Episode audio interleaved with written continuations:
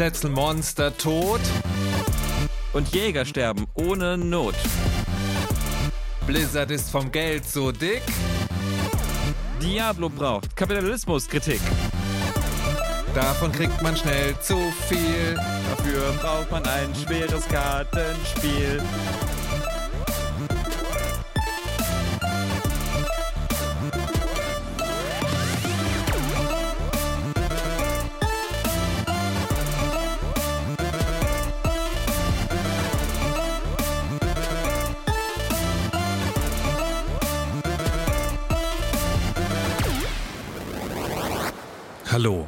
Hallo und herzlich willkommen zur fast Folge 50 von Indie Fresse. Soweit ist es schon.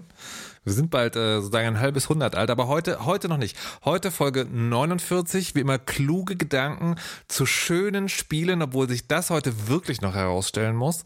äh, und mit dabei, wie immer, der, der geehrteste, hochprofessionellste Kollegen der ganzen Welt, Herr Dr. Dennis Kogel. Hallo, guten Tag.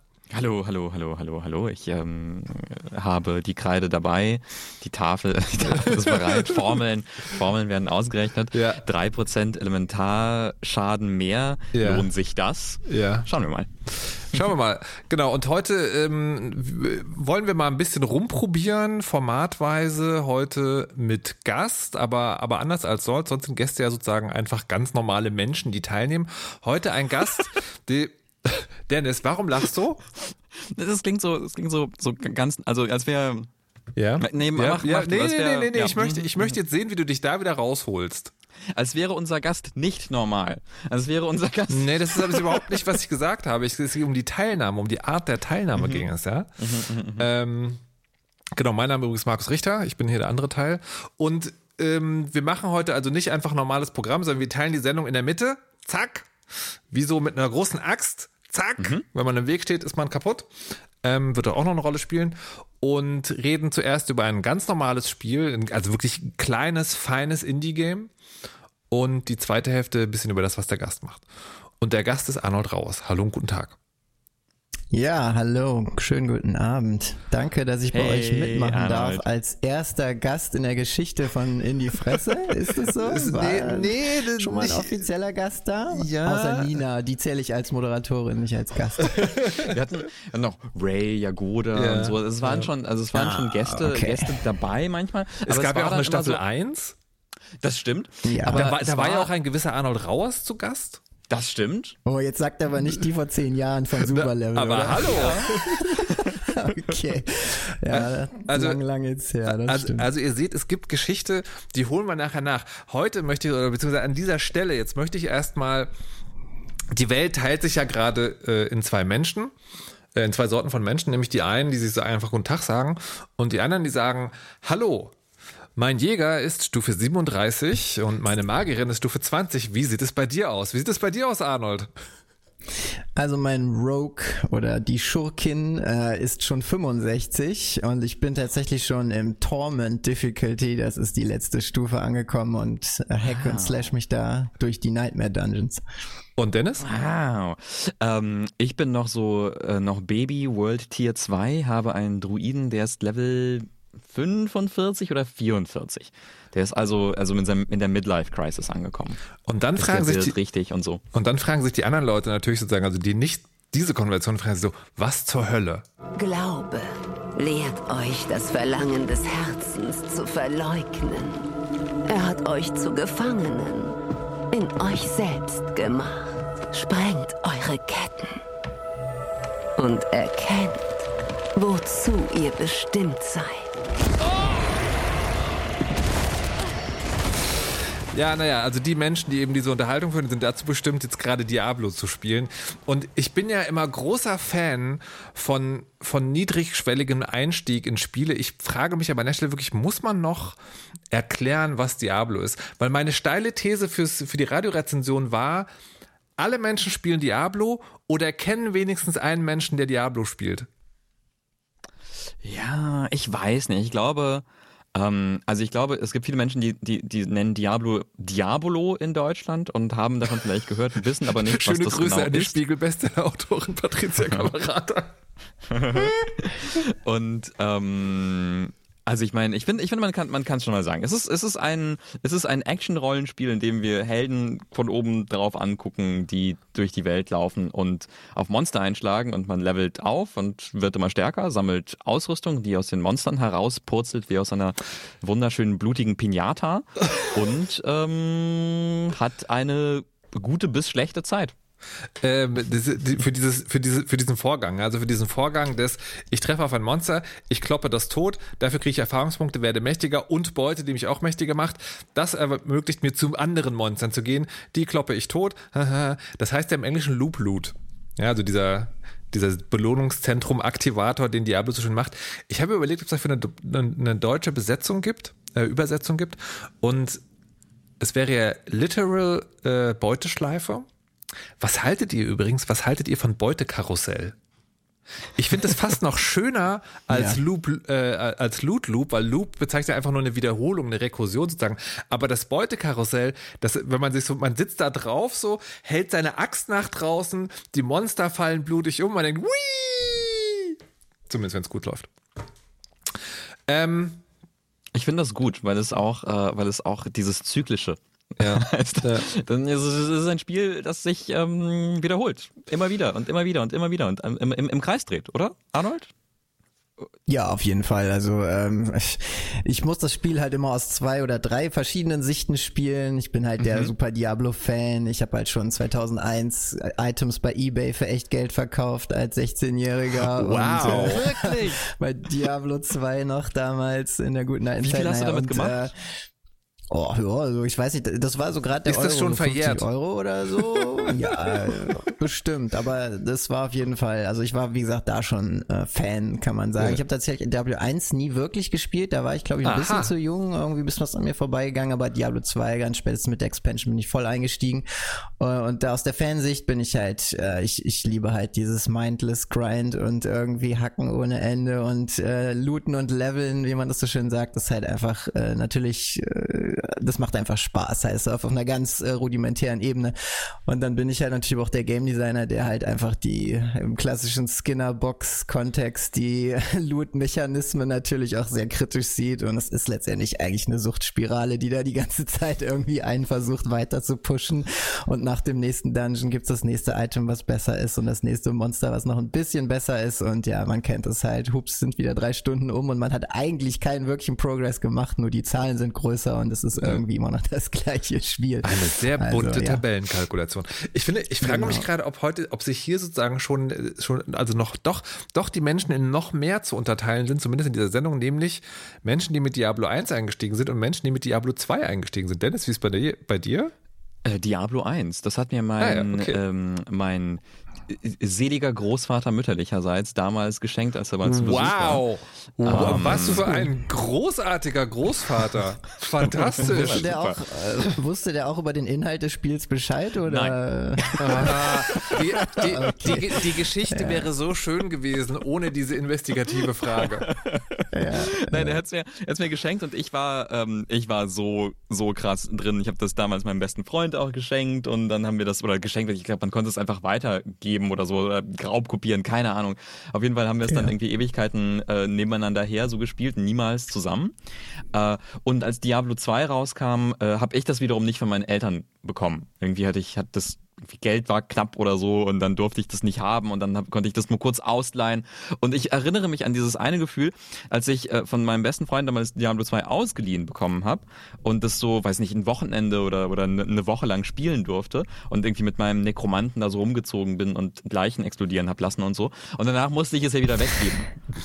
Und es war so, also, nein, ja. gib es nicht her. Und ich, ich, ich denke, also dieses Gefühl so von wegen, also, also, ja, also Suchtspirale äh, äh, trifft es eigentlich ganz gut, weil es ist da schon, also es ist wirklich was psychologisch körperliches zu, an dem Zeitpunkt so, weil es, es fühlt sich halt so fucking gut an. ähm, und irgendwie ja. für so einen, für so einen, so einen, so einen 14-Jährigen oder 13-Jährigen, keine Ahnung, wie alt ich da war, ähm, ist das überraschend schwer davon loszukommen. Alles, was ihr sagt, ist sozusagen, also ist wahrscheinlich ähm, fantastisch für Leute, die sozusagen nochmal so eine Schippe drauflegen wollen. So Computerspiele sind böse. Mhm. Ähm, aber das würdet ihr nicht sagen. Auch bei Diablo nicht? Naja, keine ja. Ahnung. Es ist halt im Auge des Betrachters okay, muss man natürlich okay. da vielleicht irgendwie sagen, okay, das ist jetzt nicht das äh, ethisch korrekteste Game Design. Ähm, ich fand ganz interessant, der Ur, also der Macher von Diablo, der David Brevik, der hat äh, sein, sein Design-Dokument offengelegt, äh, schon vor ein paar Jahren. Das kann man also angucken. Das originale Diablo 1 PDF sozusagen, womit er halt eben das Spiel halt gepitcht hat. Seinen zwei Kollegen hat das ja mit den zwei, ähm, äh, ich glaube Max und Erich Schäfer, die kamen aus einer anderen Firma, haben sich da zusammengetan, die haben das halt gemacht irgendwie. Und in diesem Dokument gibt es halt einen direkten, äh, eine direkte Verbindung zu Magic the Gathering. Und dessen ganze Idee war eigentlich halt Item Packs in dem Spiel zu verkaufen. Also quasi schon Microtransactions vor 20 oh, wow. Jahren gedacht im, im Magic, ja, in der Magic-Idee. Und dieses ganze Looten und Leveln hatte halt einfach die, die Idee, dass man tatsächlich in einen äh, Game-Laden geht, sich wie ein Magic Pack Items kauft für Diablo 1 und die dann in seinen Computer lädt und damit dann äh, sozusagen eine Lootbox halt hat in der physikalischen Welt. Und äh, das fand ich schon sehr geil halt. Also das ist echt mhm. eine coole Back Background-Story.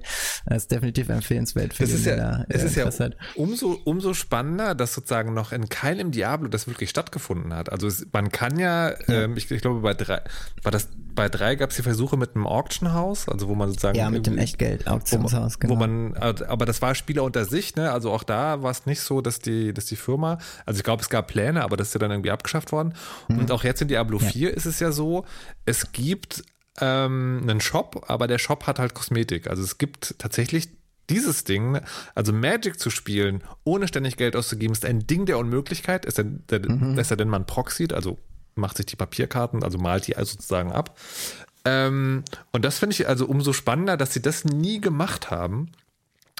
Ähm, und ich weiß nicht, ich muss, ich ja. muss irgendwie so, so drüber, drüber nachdenken, irgendwie, was ich, also irgendwie dieser Gedanke, wie man da so zusammenbringt, irgendwie dieses, einerseits dieses Fan-Ding, weil das etwas ist, womit man aufgewachsen ist, mhm. und andererseits diese kritische Perspektive, dass man erkennt, es ist eine Skinnerbox, es ist ein einarmiger Bandit. Du musst jetzt mal Skinnerbox erklären.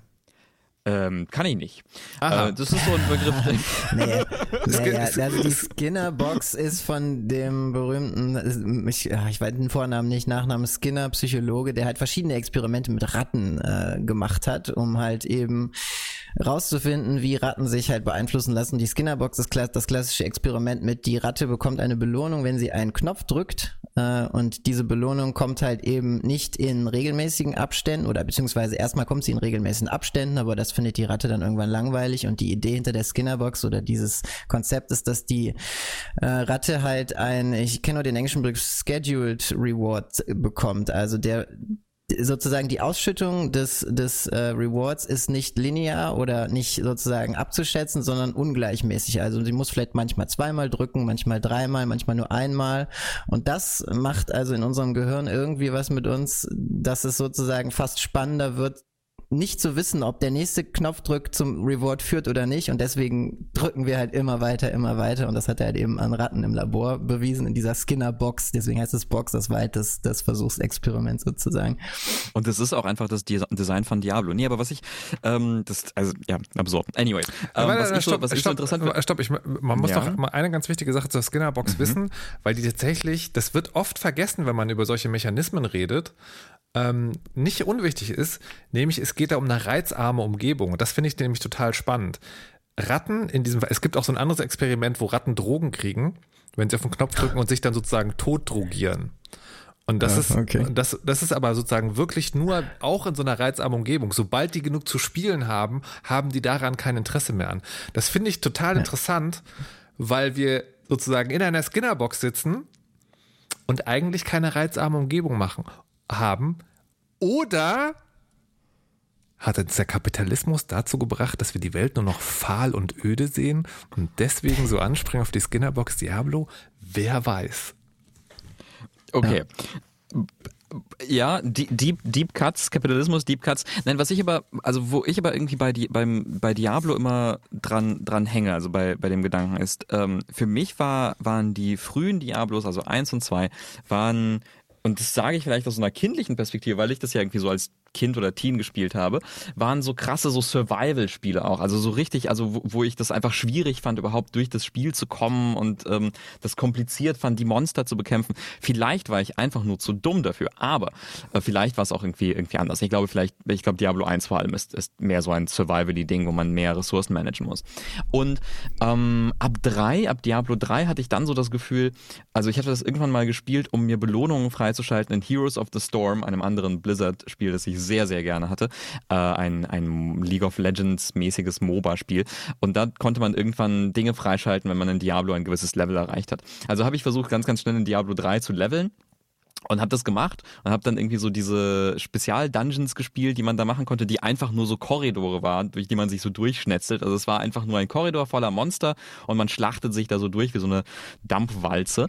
Und dann habe ich das eine Weile lang gemacht und das hat sich so zehn Minuten lang ganz gut angefühlt und danach hinterließ es mich, also ließ es mich zurück mit so einem leeren Gefühl von wegen, was, was tue ich mit meinem Leben? Also es hat sich danach nicht gut angefühlt und deswegen, deswegen war ich eigentlich bei Diablo 4 so ganz gespannt, um zu sehen, aha, wo, also wo landet das auf diesem, auf diesem Spektrum? Also ist es wirklich nur so ein ähm, Loot-Einsammel-Durchwalz-Ding oder ist das wie, oder fühlt sich das vielleicht wie früher, wie ganz früher an äh, irgendwie äh, äh, wie so ein Survival-Spiel mit Herausforderungen und so weiter und so fort? Also muss ich ein bisschen Einspruch erheben, weil du hast dann, glaube ich, Diablo 3 auch auf die, auf die denkbar schlechteste Art und Weise gespielt. Weil diese Dungeons sind ja eigentlich dafür da, die zu spielen, wenn du im Endgame bist. Weil du das mhm. brauchst sozusagen, um den High-Level-Loot zu bekommen. Mhm. Und was ich finde, was Diablo 1 und 3 fantastisch gemacht haben, ist, dass die auch einfach Action-Rollenspiele waren. Also in dem Sinne von, du hast einen Charakter, du fängst was an, es gibt eine Geschichte, die ist jetzt irgendwie nicht mega krass, aber sozusagen eine sehr schöne und auch oft opulent inszenierte Kulisse für das Hacken und Slayen. Und das machst du halt, bis das Spiel vorbei ist. Und das geht fantastisch. Das, das ging bei Diablo 1, ging das vor allen Dingen fantastisch alleine. Also das war halt einfach eine Experience, das auch einfach einmal durchzuspielen. Und, ähm, und bei Diablo 3 ging das auch sehr gut und da aber vor allen Dingen zu Mert. Also das, das zusammen sozusagen einmal durchzuspielen, das war einfach ein Spaß. Das war so ein bisschen herausfordernd, nicht allzu schlimm. So, und das gab's und dann gab's halt das Endgame, ne? Also dieses Ding sozusagen, okay, jetzt möchte ich den mhm. äh, Poison Dart Witch Doctor Build mit dieser einen speziellen Offhand-Waffe irgendwie haben und muss dann grind, grind, grind. Und dann, aber ich finde, das ist was anderes, weil dann lässt man sich darauf ein. Und Diablo 2 fand ich total sozusagen, das war so mega komplex weil da konntest du dich irgendwie hart verskillen und das war aber auch alles sozusagen, es gab sehr viel mehr verschiedene Systeme als in Diablo 1 und das, hat, das hatte nie für mich einen Reiz als Spiel. Also das war immer nur dieses Expertending fand hm, ich. Das ist lustig, weil ich, genau das, das denke ich halt auch. Ich denke halt auch, also man muss schon Diablo 2 wirklich auch nochmal nennen als Meilenstein der, des RPG-Designs da auch. Die haben so viele Sachen erfunden in dem einen Spiel, die heute eins zu eins so benutzt werden, die sich über die letzten 20 da Jahre fast nicht verändert haben. Das ist wirklich spannend. Aber ähm, auch nochmal im Hinblick auf dieses Durchspielen. Ich fand es halt immer cool, dass man halt bei Diablo 2 halt sozusagen die Akte, ja, das ist ja 1, 2, 3, aber immer dieselbe Story. Also es ändert sich ja letztendlich mhm. nichts. Wenn man einmal den ersten Akt gespielt hat, dann, also nicht den ersten Akt, sorry, es gibt fünf Akte so und die erste Schwierigkeit und danach fängt ja alles wieder von vorne an. Und ähm, bei Diablo 4 ist es ja jetzt so, dass die quasi den MMO-Charakter der Open World ja mit reingenommen haben, was ja die Neuerung sozusagen ist. Auf, auf der Ebene, finde ich, ist das Spiel schon fundamental halt jetzt anders, weil die ganze Welt skaliert mit dir. Du, außer die Dungeons, die natürlich auch mit Schwierigkeitsgraden nach oben offen sind, hast du eigentlich überall Möglichkeiten, irgendwas zu machen und du, du musst auch nicht bei vorne anfangen. So, du kannst auch in die zweite Area rennen und da halt sozusagen als Level 1 Charakter anfangen zu spielen, was halt dem Spiel halt sehr viel mehr, ähm, ja, wie soll ich sagen, halt eine Offenheit gibt, die halt jetzt bei den anderen Diablos einfach noch nicht da war. Und trotzdem gibt es halt natürlich den Storystrang mit äh, Lilith und äh, wie die sozusagen halt eben die, die Hauptkampagne irgendwie ähm, bestreitet dann. Also sehr spannend auf jeden Fall. Ich, also ich finde, das ist eine der Sachen, die Diablo 4 sehr gut macht die, die sich sozusagen um diese Replayability zu kümmern. Ne? Also man kann als Level 1 mhm. Charakter oder Level 5 ist, glaube ich, wenn man aus dem Prolog kommt, kann man nicht sofort überall ja. hin, aber das geht schon sehr schnell, sehr weit auf. Und was auch spannend ist, es gibt ja dieses Zusatzding, dass du die einzelnen Gebiete, da kannst du so Ruf sammeln. Also je mehr Questen du da machst, desto mehr Erfahrung hast du. Und dann werden Dinge freigeschalten und die gelten für alle Charaktere. Und das finde ich einen sehr geschickten mhm. Schachzug, weil irgendwie der zweite Charakter, den ich angefangen hatte, der hatte auf einmal schon fünf Fertigkeitenpunkte oder so. Und das war deshalb, weil ich halt mit dem ersten Charakter schon so ein paar Sachen freigespielt hatte. Und das finde ich einen, einen, ganz geschickten Schachzug. Bei dem Mitleveln, also dass die ganze Welt immer mit deinem Level mitgeht, da bin ich mir übrigens unsicher, wie ich das finde. Weil einerseits ist es natürlich schick, weil in Spielen, wo die Welt das nicht macht, gibt es dann halt irgendwie Low-Level-Gebiete, die sind einfach dann irgendwann nicht mehr interessant. Aber andererseits was mir bei Diablo 4 total fehlt, ist dieses, ne, ist die, dass die Skinnerbox tatsächlich mal eine Belohnung ausspuckt, weil das tut sie de facto nicht. Du kämpfst ja. immer gegen dasselbe Level von Schwierigkeit. Mhm. Und das finde ich ja, eine total Power seltsame Fantasy Entscheidung. Von, ja, ich bin halt super stark und gehe zurück ins Startgebiet und massakriere ja. einfach alles mit einem Klick. Das fehlt komplett, das finde ich auch. Ja, das würde ich auch als negativen Punkt definitiv zählen.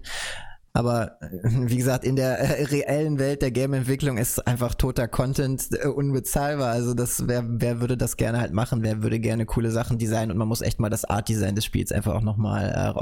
Also ich war bei manchen Stellen echt äh, awestruck, wie sagt man halt, man ist ja die Art ein bisschen weggeblieben, wenn die Kamera halt reinzoomt oder rauszoomt und halt eben aus diesem normalen Overhead-RPG-ISO rausgeht und halt irgendwie auch mal die Welt zeigt. Das ist schon irre. Aber wenn ich diesen ganzen Content produziere und den spielt dann keiner mehr, das wäre irgendwie schade, finde ich halt. Also, naja, aber, halt nee, nee, aber stopp, ich, ich, ich, will nur ganz kurz, gleich, ich, ich will nur ganz kurz sozusagen ein bisschen widersprechen, weil die sind sich ja schon dessen bewusst, was sie machen. Und du müsstest ja, du müsstest ja nicht, also du müsstest ja zum Beispiel nicht machen, Startgebiet hat nur Level 10 Monster. Du könntest es ja auch so machen, Startgebiet hat irgendwann Monster, die sind zwei Level unter dir. Das passiert aber nicht. Die ganze Welt ist immer dein Level. Hm. Außer die Festungen, das sind so besondere Dinge, die man freischalten kann, die sind immer zwei Level über dir.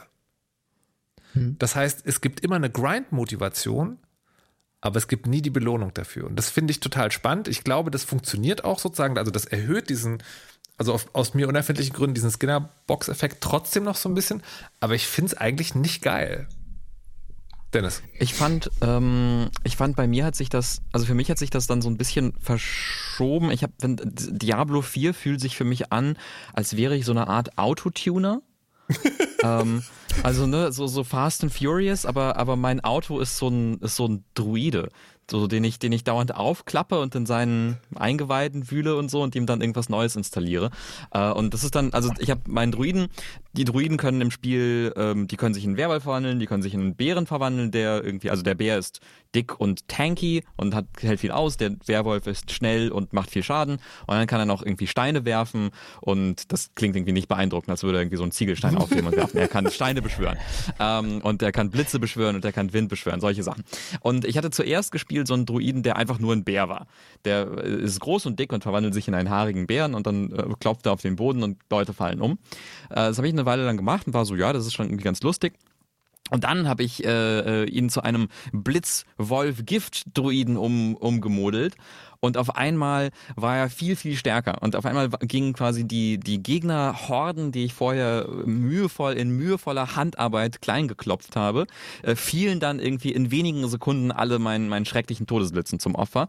Und hatte dann, und dann hatte ich so ein Gefühl, so, so ah, aha, äh, irgendwie, mhm. hier ist die, äh, hier ist die Power Fantasy. Also quasi die Macht, äh, dieses Machtgefühl, das man hat, das kommt viel mehr dadurch, dass man einen interessanten Bild sagt man ja dazu, ne? irgendwie eine, interessanten, eine interessante Kombination aus Skills, passiven Boni und Items zusammensetzt äh, in ein unaufhaltsames Druidenauto, das dann Leute plattweist oder Rogue oder was auch immer. Und das ist der Punkt, wo ich ja. sage, dieses Diablo lässt diese Casual-Nummer total aus. Mhm. Weil es eben nicht geht, dass du das Spiel einfach spielst. Das funktioniert einfach nicht. Ne, also auf zwei Ebenen sogar. Ne? Das eine mal das Spielerische ist, du kannst, du kannst halt falsch spielen. Ich habe mit einem Rogue angefangen und ich habe irgendwann festgestellt, es gibt, es gibt Builds, die machen, dass der Rogue zu einer fürchterlichen Todesmaschine wird. Das ist überhaupt, aber überhaupt gar nicht, was ich spielen will. Nämlich, ich will einen Ranger spielen, also jemand, der mit Pfeil und Bogen schießt. Und ich habe den angeblich besten Bild gemacht, der, den es gerade gibt, aber der funktioniert sozusagen trotzdem nicht so. Und das Spiel sagte das aber nicht. Das Spiel verspricht ja sozusagen so eine Figur und dann stellst du irgendwann fest, nee, ich habe jetzt irgendwie, ich bin jetzt Level 37, habe da mehrere Stunden reingesteckt, aber das, das geht einfach nicht. Und das, das hat zu so traurigen stimmt, ja, Szenen mein- geführt. Wir wurden von einem Butcher überfallen und Markus musste im Kreis weglaufen und ich hinter, hinter dem Butcher her. Das war, das hat mir das Herz gebrochen. Das hat mir das Herz gebrochen. Und das, und das andere, was, was sozusagen, was Casual Gamer, glaube ich, von der Sofakante stößt, ist tatsächlich wortwörtlich, es gibt Couch Coop ist viel schwieriger, weil früher war das so PlayStation anwerfen, drei Leute setzen sich davor in dem Gamepad, los geht's. Und heute musst du dir halt einen PlayStation Network Account machen und dann musst du dir einen Blizzard Account machen und dann darfst du zusammenspielen mit dem, der das Spiel eigentlich hat. Und durch den Online-Zwang ist halt völlig verloren gegangen, dieses so äh, Diablo so als nebenbei, ne, mal kurz zwischendurch zwei Monster verkloppen, weil das geht nicht. Weil sobald du irgendwie zwei Minuten von der Konsole weg bist, wirst du, oder beim Rechner ist wahrscheinlich ähnlich, wirst du halt ausgelockt und äh, bist dann auch nicht mehr an der Stelle, wo du mal warst. Und das finde ich alles nicht gut. Und da, also das, das Inter- Interessante ist, das ist ja ein millionenfach verkauftes Spiel trotzdem. Ähm, aber ich, da wurde sehr viel von dem, was sozusagen trotz dieser Skinner-Boxizität noch sympathisch an Diablo war, gibt es einfach nicht mehr. Das finde ich schade. Ja, wie gesagt, ich, ich persönlich, ähm, ist jetzt ein Kontext vielleicht, ich habe vorher, bevor es jetzt richtig mit Diablo 4 losging, habe ich einen Mod für Diablo 2 gespielt, den ich gerne mal hier äh, promoten möchte. Der heißt Project Diablo, kann man auch einfach nach googeln. Und der macht super geile Sachen halt, der addet halt Content, der hat halt ganz viel Rebalancing gemacht, der fügt halt all diese, in Anführungsstrichen, äh, Quality of Life Sachen hinzu, den alten Diablo hinzu. Die haben das also wirklich richtig fundamental gemoddet, das Spiel, und hat halt ganz viel ähm, Stuff, den, den ich zum Beispiel jetzt in Diablo 4 echt vermisse. Sowas wie, es gibt halt spezielle Endgame-Bosse, die halt super harter Content sind, auf den man sich vorbereiten muss, wo man halt irgendwie äh, wirklich halt eine spezielle äh, Skillung für seinen Charakter haben muss, der halt eben nicht dieses alles ist gleiches Level, sondern man muss sich richtig dahin arbeiten. Ähm, da würde ich auf jeden Fall eine Empfehlung mal ausgeben, wenn, wenn äh, jemand Spaß hat, sich mal das anzugucken. Ähm, wie gesagt, auch sogar ein bisschen modernisiert, was Grafik angeht und so mit 60 Frames auch dann Diablo 2 spielen, ist schon auf jeden Fall ganz cool. Aber ähm, ja, ich glaube halt auch, dass viele Änderungen ähm, vielleicht sind auch viele Änderungen der, der Konsole auch geschuldet. Ich glaube, das ist das erste Diablo, was so richtig für die Konsole auch designt wurde. Ganz viele äh, Pros in Anführungsstrichen haben sich ja auch über UI und Interface und so beschwert, dass das Inventar viel zu simpel ist, viel zu klein ist, dass man das halt alles irgendwie am PC nicht so richtig bedienen kann, aber natürlich mit dem Controller alles sehr, sehr einfach zu benutzen ist.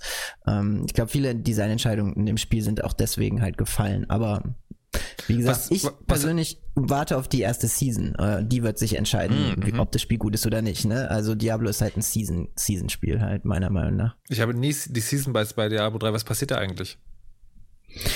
Ja, die Season hat meistens halt irgendwie ähm, Änderungen in den Charakteren, hat halt spezielle Rewards für die Charaktere, hat oft auch äh, fundamental so, also bei Diablo 3 ging es ja ganz äh, viel um diese Set-Items, wo man halt so fünf grüne Items aus einem Set sammeln musste und dann hatte man halt fundamental halt ein Bild, der halt eben nur mit diesem Set funktioniert.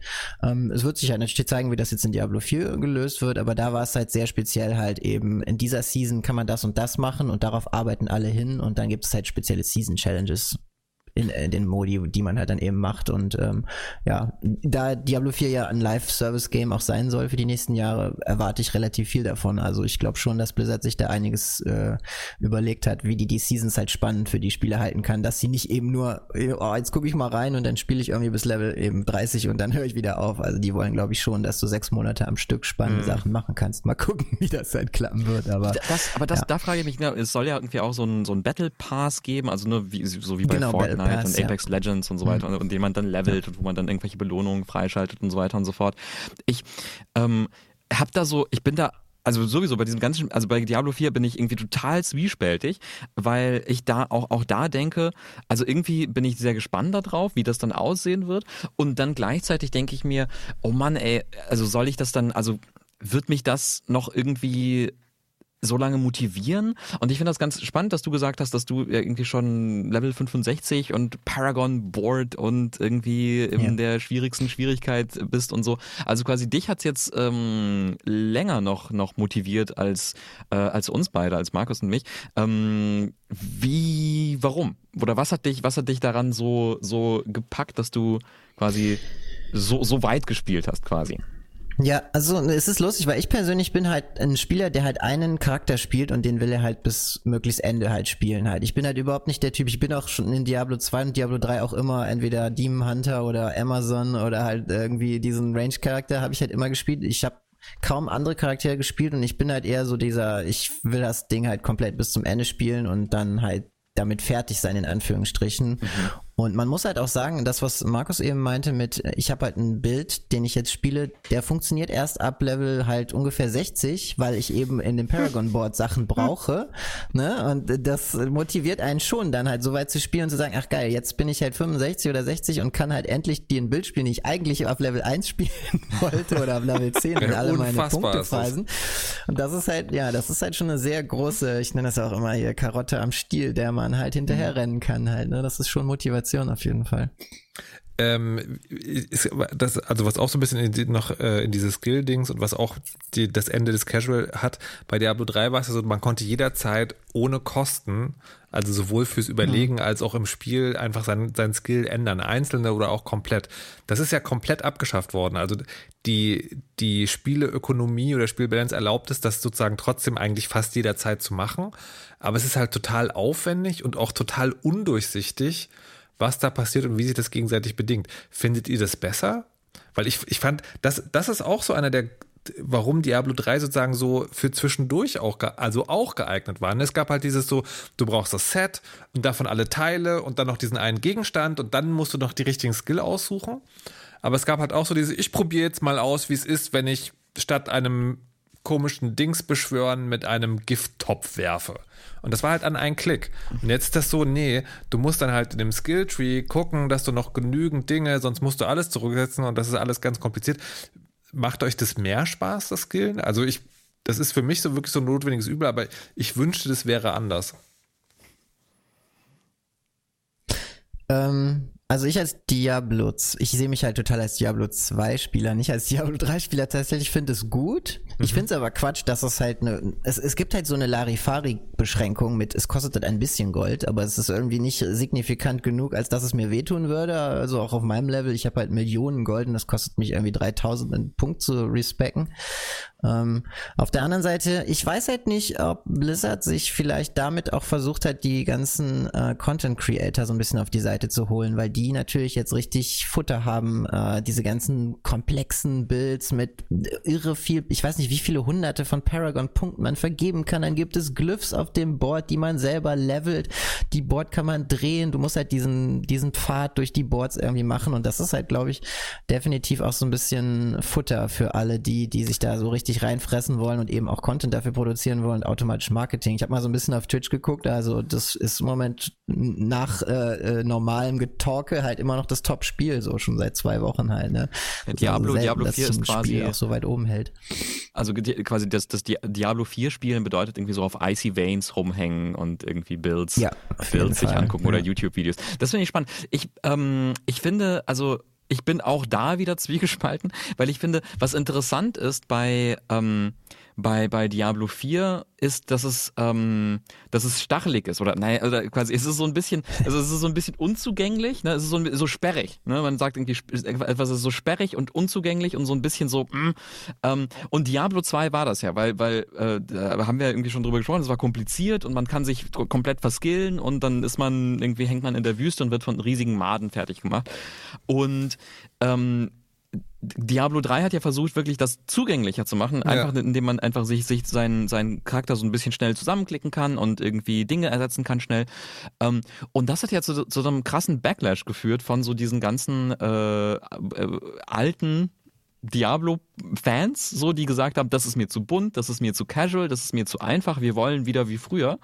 Und das ist ja dann irgendwie wieder dieser Versuch von Diablo 4, das wie früher zu machen, aber halt auch nicht so recht, ne? Halt auch mit diesem Respecking-Kosten, die eigentlich auch zu vernachlässigen sind. Also es ist irgendwie ganz komisch und ich habe irgendwie, ne, also, stopp, ich, es ich ist will, so, so ein mal, Spagat, der da ich- versucht wird. Ich, ich will mal kurz einhaken, weil das Respecking, die Kosten sind da, glaube ich, nicht, dass es Gold kostet, also Spielgold, sondern die Kosten, in Anführungszeichen, die man hat, ist, das, das ist ja sozusagen so eine Art Tree und die unteren Ebenen kannst du nur, die bleiben nur freigeschaltet, wenn du oben genug Punkte ausgegeben hast.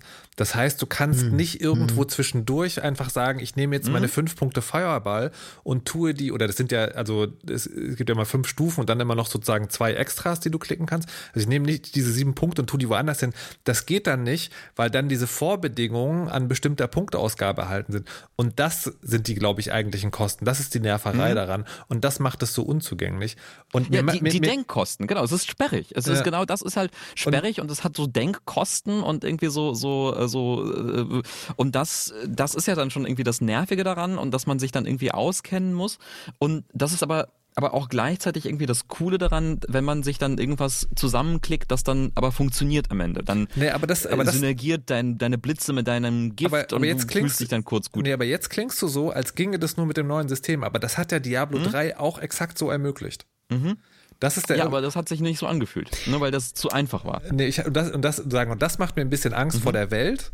Dass also sagen, weißt du, die, die, die Mega-Nerd-Edgelords haben halt gesagt, nein, das ist zu einfach.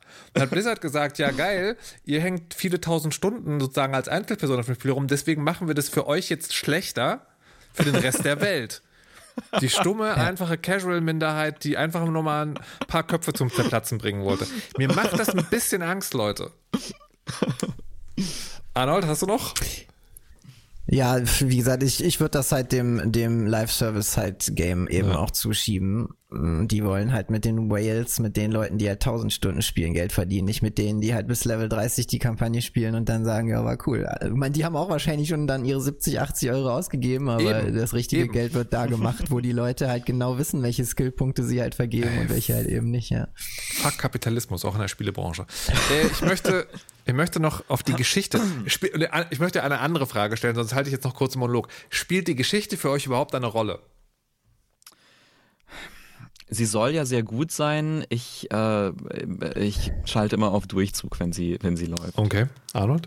Okay, echt, okay. Ja, ich habe mir jetzt bei dem, bei meinem ersten Playthrough, ich habe ja Beta auch zwei gespielt, zwei Betas. Ähm, bei meinem ersten Playthrough habe ich tatsächlich alle Cutscenes, alle Dialoge, die halt zu diesen gelben Main Quest Storylines gehörten, angehört und angeguckt und ähm, fand es nicht schlecht, weil es war auch viel Fanservice, muss man sagen halt. Ne? Also es gibt halt viele Bosse aus Diablo 2, die auch nochmal auftauchen. Es wird in altem, im alten Tristram ein bisschen halt irgendwie was äh, noch gezeigt.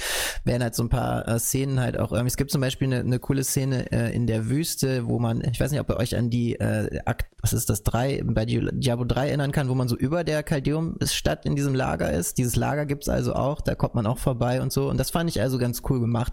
Gut, ob das jetzt Lilith ist oder Diablo oder äh, Mephistobal und wie sie alle heißen, ich meine, die Charaktere sind meiner Meinung nach austauschbar. Es war halt cool, dass es halt jetzt mal eine Frau war, fand ich persönlich mal irgendwie. Das war mal ein bisschen neuer Wind, war vielleicht aber auch so. Ich weiß nicht, keine Ahnung. Also. Gewollt von, von Blizzard, äh, da müsst ihr was zu sagen. Aber ich habe die Story gespielt und ich, ich, mir hat Spaß gemacht, sagen wir es mal so. Ob das jetzt eine gute Story ist, das sei mal dahingestellt. Da, da, da sozusagen, da fühle ich noch einen weiteren Schmerz. Und zwar ähm, wegen sowas hier. Mir ist egal, was sie dir gezeigt hat. Bitte, lass uns einfach von hier verschwinden. Das ist meine Entdeckung, nicht deine. Ich werde diese Runen mit deinem Blut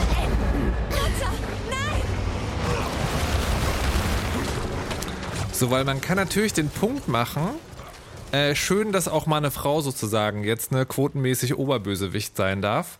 Aber ich kann an der Stelle nicht vergessen, ähm, Blizzard ist der Konzern, der letztes Jahr einen riesigen Sexismusskandal hatte. Die sind verklagt worden, sowohl von staatlichen Behörden in den USA als auch von Einzelpersonen.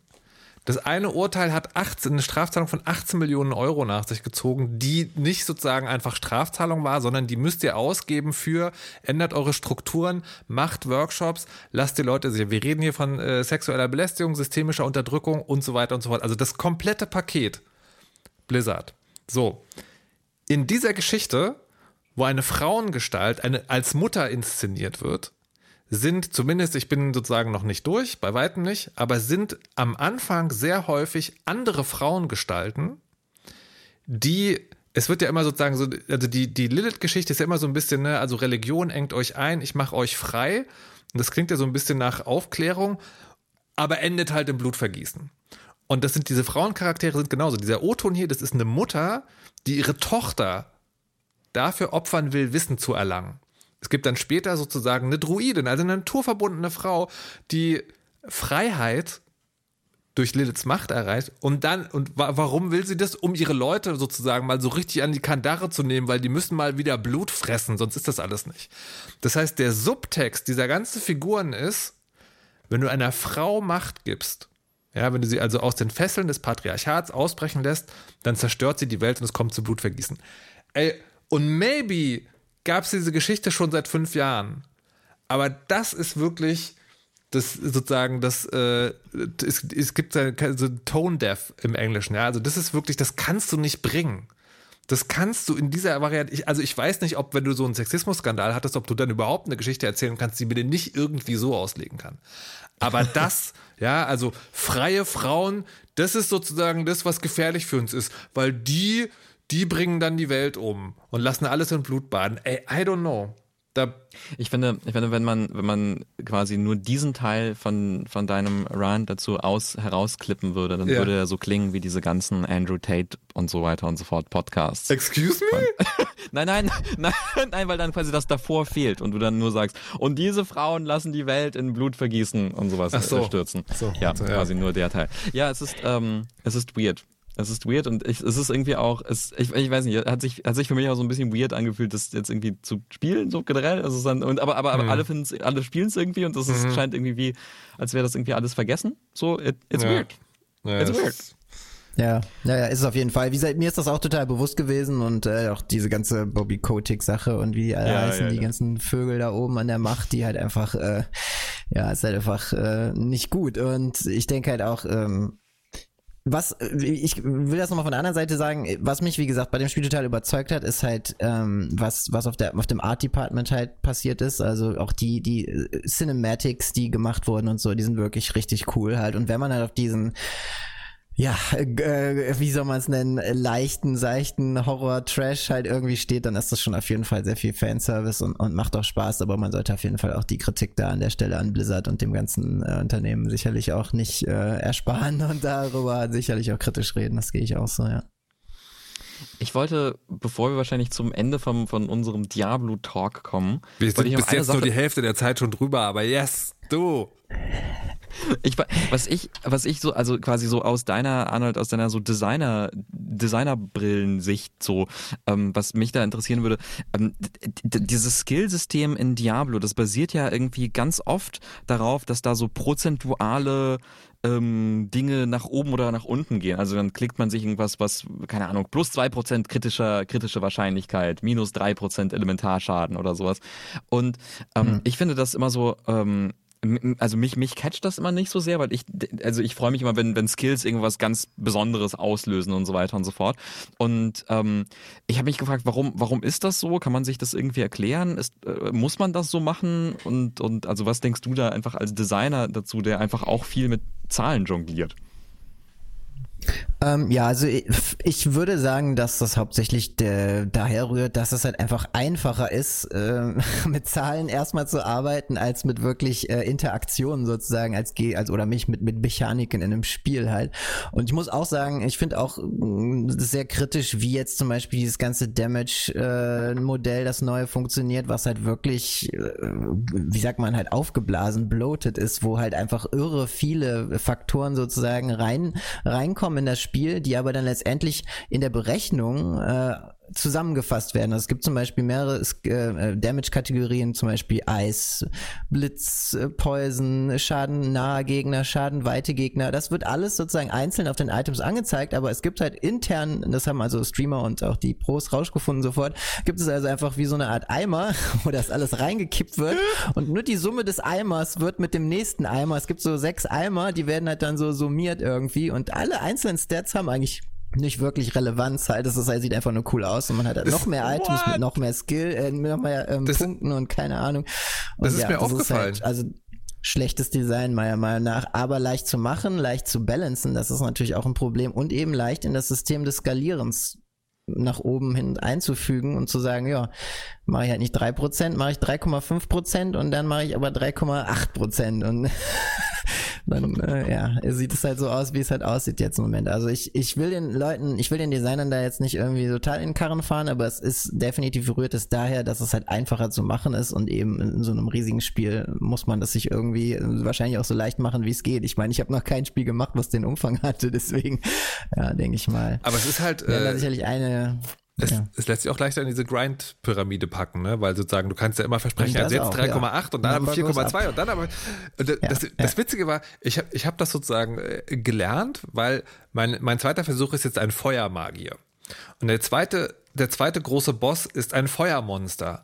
Und ich habe halt in diesem Bosskampf angefangen und das hat ewig lange gedauert. Dann bin ich doch gestorben. Dann war ich so, naja gut, Feuermagier, Feuermagier, wahrscheinlich ist es gegen Feuer einfach resistent. Und dann habe ich halt gelesen, so irgendwie so ein, so ein Boss, Boss-Guide und es ist halt einfach egal. Du, kann, ja, du, kann, du, kann, du ja. kannst einen Heiltrank trinken, also du kannst einen Trank trinken, der dich gegen Feuerschaden schützt. Das funktioniert tatsächlich. Aber ob du dem Monster Feuer- oder Eisschaden machst, hm. ist so. Und dann dachte ich wieder, ist ja logisch. Wenn du das, wenn du das, Re, wenn du das Reskillen mit Kosten belegst, dann kannst du halt keine Rätsel damit bauen, welche Art von Schaden der, das Ding an der Stelle hat. Zumindest wenn, das, wenn du in diesem Nadel oder der, der Geschichte bist. Also, das geht besser, liebe Leute. Vielleicht, vielleicht so zum, zum Abschluss, ähm, wie sieht's wie sieht eigentlich so bei euch, bei euch aus mit dem, mit dem Weiterspielen? Also äh, bei mir ist es so, ich würde auf jeden Fall gerne die Geschichte zu Ende bringen. Die Geschichte, dann, von der du gerade gesagt hast, dass du sie ignorierst? Ja, aber trotzdem. okay, okay, ja, okay. Ja, ich, ich nur. ähm, ich will trotzdem wissen, wie es aussieht. Ja. Nein, und dann, dann möchte ich, glaube ich, gucken, wie dieser, wie dieser Season Pass aussieht. Also ob das, ob das interessant ist, ob mich das irgendwie nochmal dann, dann dazu, dazu zurück, zurückbringt. Mhm. Wie sieht es bei euch aus? Arnold?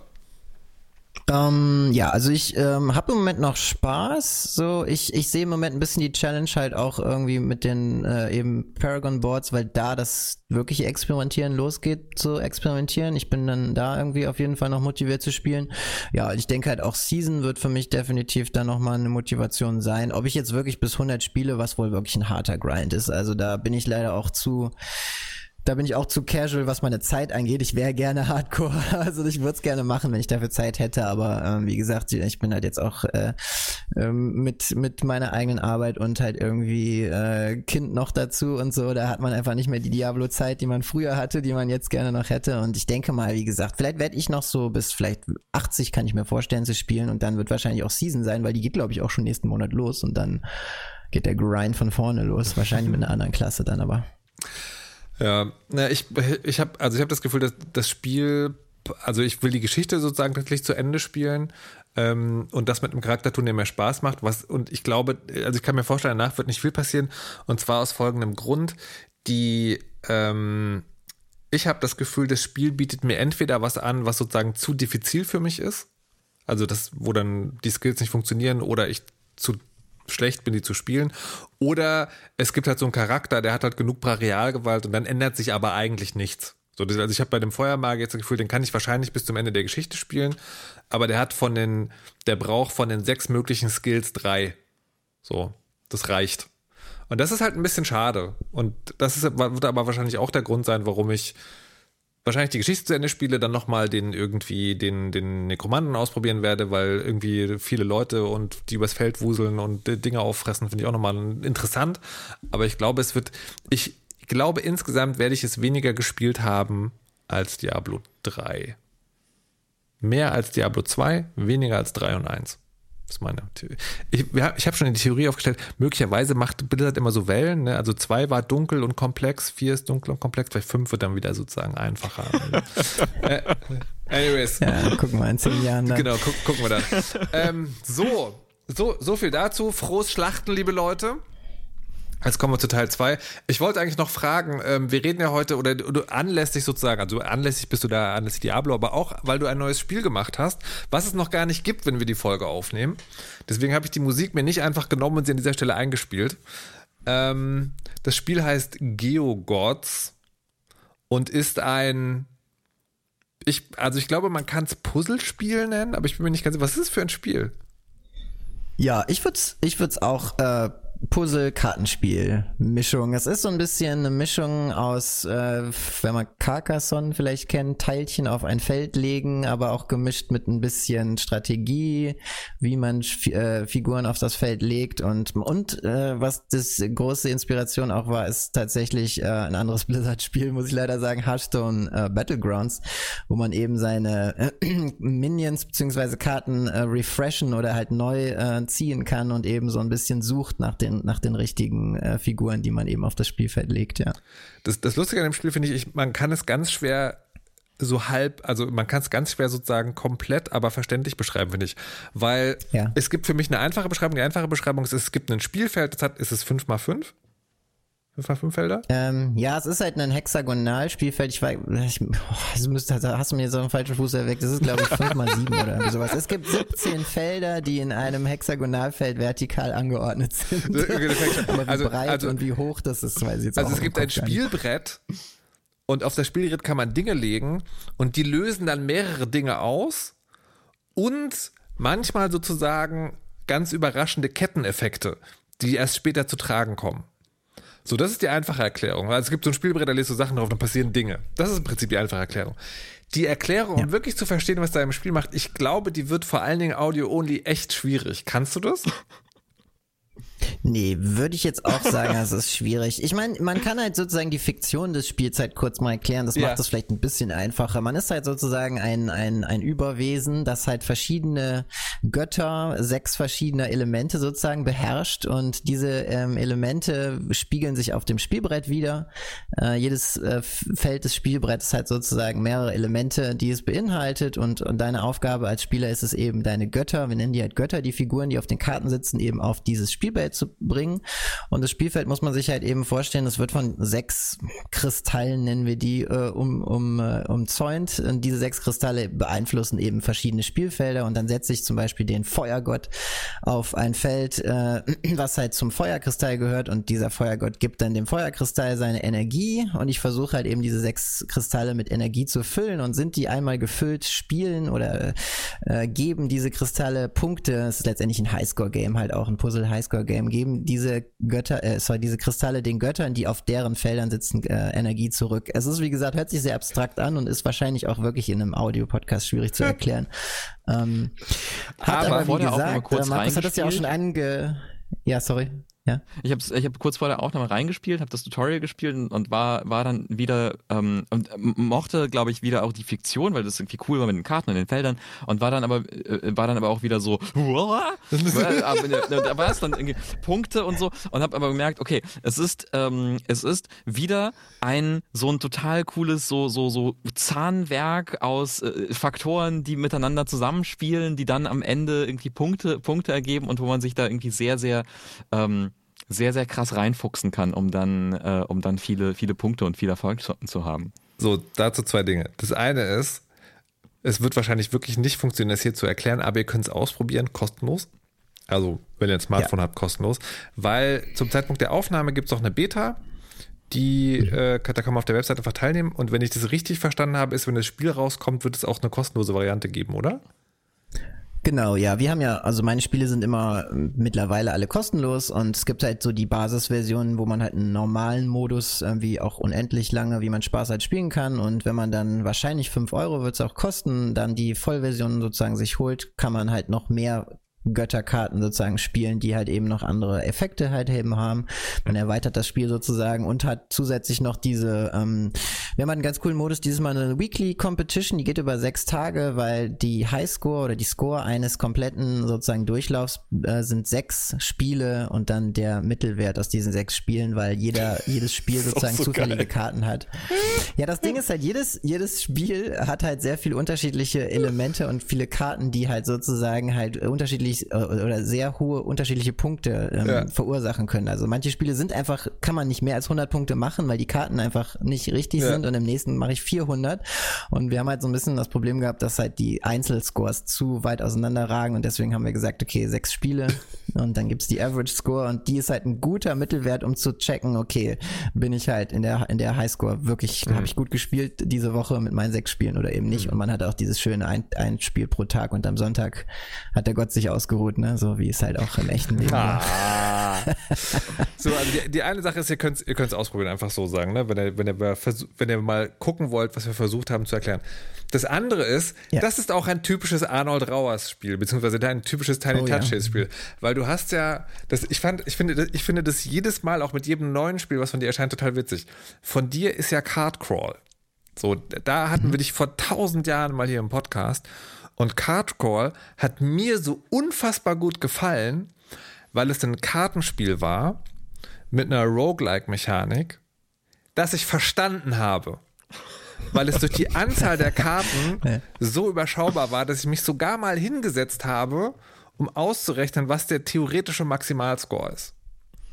So, und das fand ich fantastisch. Ich mochte den Artstyle auch und das, das war damals so fantastisch.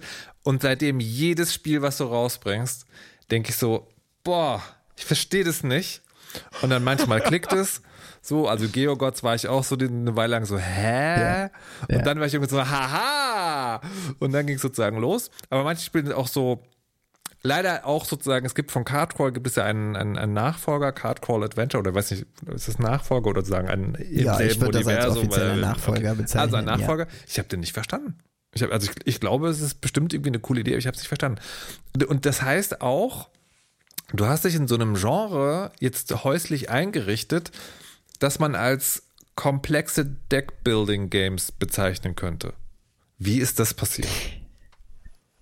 Ähm, ja, ich, ich habe halt damals, ähm, äh, witzigerweise, also Cardcrawl muss man mal sagen, ist jetzt schon echt alt, ist jetzt acht Jahre dieses Jahr, ne? Das ist immer noch 2015 kam das raus. Ja, 2014 habe ich damit angefangen und das war halt das Jahr, wo Hearthstone halt so richtig groß wurde halt. Mhm. Und ich war halt total inspiriert von Hearthstone, die ja die ersten waren halt, die dieses digitale Brettspiel, Kartenspiel halt so, so umgesetzt haben, wie ich mir das halt auch persönlich immer gewünscht hätte, wie Magic das mal hätte machen können, was aber irgendwie nie gemacht hat oder nicht geschafft hat, weil auch deren Spiele zu komplex sind wahrscheinlich.